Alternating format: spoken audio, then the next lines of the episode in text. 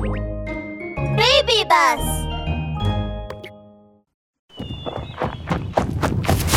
行け歩道戦士。第23話。猿のキララの秘密。ダメだ。ポイポイちゃんを傷つけさせるわけにはいかない。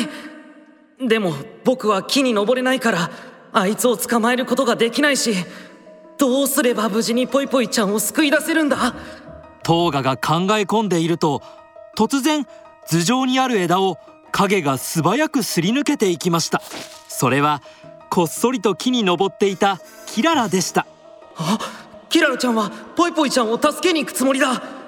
あの巨原社長ってやつに見つかったら大変だ。早くあいつの注意を引かないと。そうだ。あいつは確か太っていると言われることを気にしていたはず。トーガは急いで作り笑いをすると小原社長に向けてこう言いました。あ巨原社長あなたはなんでそんなに痩せているんですか？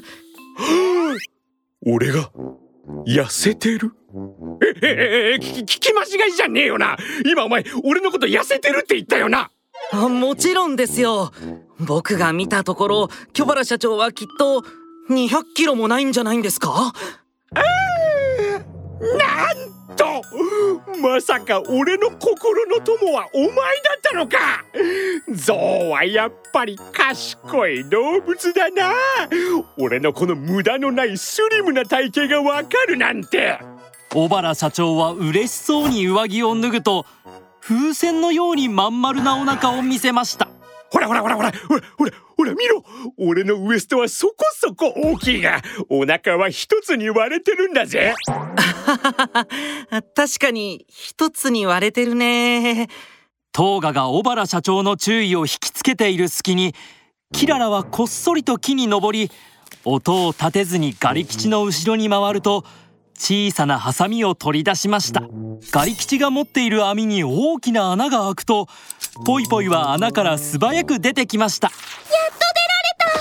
京原社長どうしましょう。レッサーパンダが逃げちゃいました。京原社長じゃねえ。大原社長と呼べ。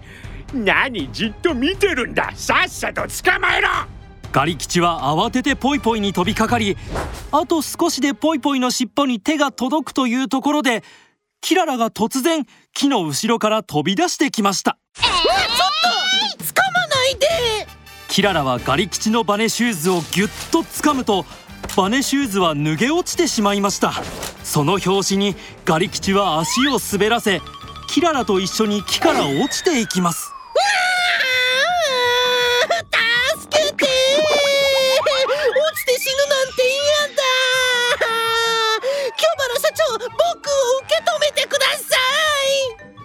しバッチコイって受け止められるかい？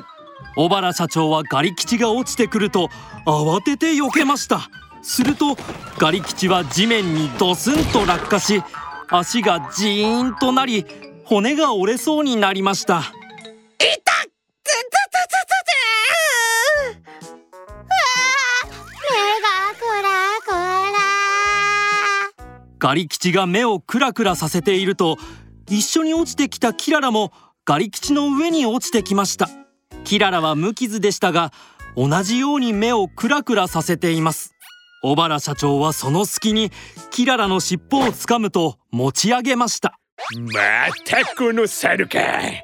ようやく捕まえたぞ。東学ポイポイちゃん助けて。キララの助けを求める声を聞きポイポイはとても焦ってうろたえていますにキララちゃんの秘密がバレちゃったらキララちゃんが危険だわ。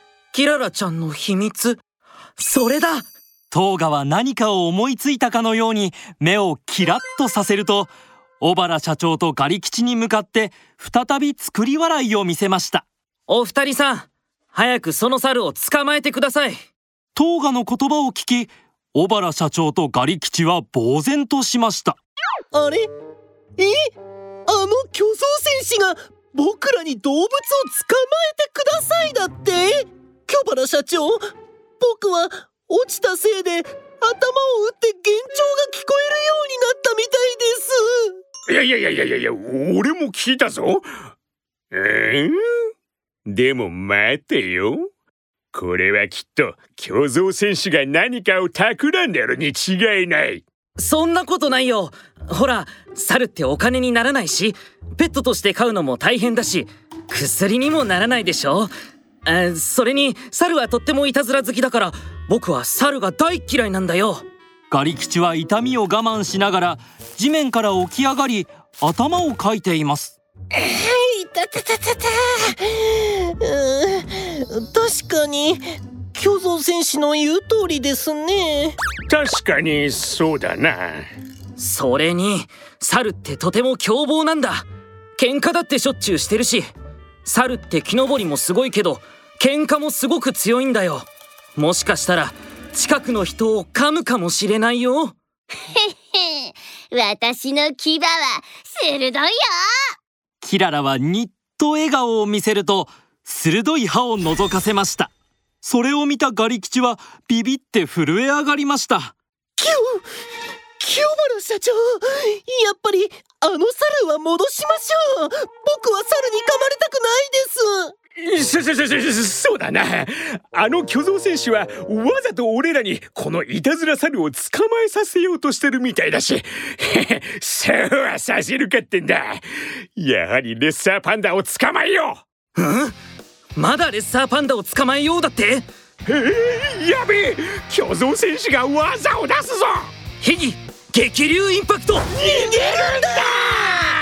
トーガが長い鼻を持ち上げるのを見て小原社長とガリ吉は慌ててキララを放り投げると逃げ出していきました。キララもポイポイも思わず笑い出しました。トーガくん頭いい！はああの二人にキララちゃんの秘密がバレなくてよかった。へへん私の秘密はね。実は私普通の猿じゃないんだ。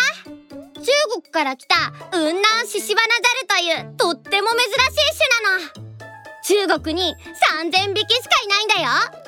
だからとても貴重なんだ。まああの二人には永遠にこの秘密はわからないだろうけどね。獅子花ザルって何色？そういえばキララちゃん。なんで君の毛皮は白黒なの？私は獅子花ザルっていう種類の猿で金糸甲とも呼ばれてるんだよ。名前に金ってついてるけど獅子花ザルの毛は必ず金色ってわけではないんだ。例えば普通の獅子花ザルの毛は金色でミャンマー獅子花ザルなら黒なんだ。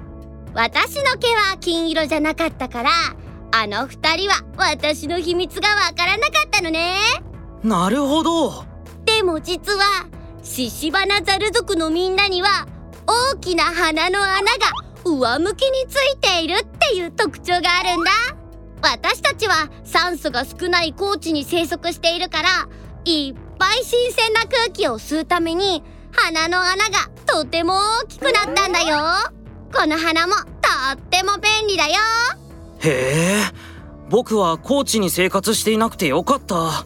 僕の長い鼻だと高知で呼吸するのが大変そうだもんな。